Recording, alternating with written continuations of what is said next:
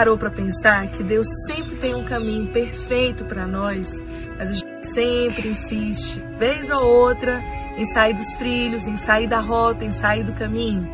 Eu acredito que o maior desafio nosso é descobrir o centro da vontade de Deus para nós, saber realmente os planos dele, os sonhos dele, que estão descritos na sua palavra, que são revelados a nós através de Jesus, e que a gente vai à medida que a gente vai caminhando mais perto e mais perto de Jesus, a gente vai descobrindo qual é a vontade perfeita dele para nós.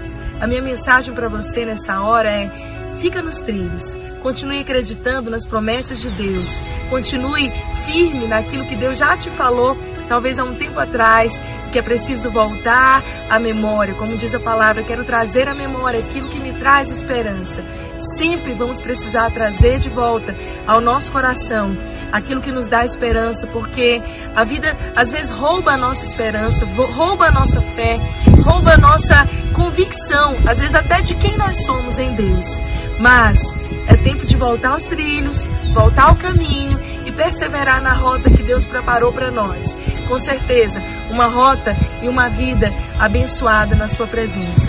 Não desista de caminhar nos trilhos que Deus preparou para você, para a sua família. Se você ajustar a sua vida para viver nesse caminho, você vai conseguir viver tudo aquilo que Ele te criou para ser, tudo aquilo que Ele te chamou para ser.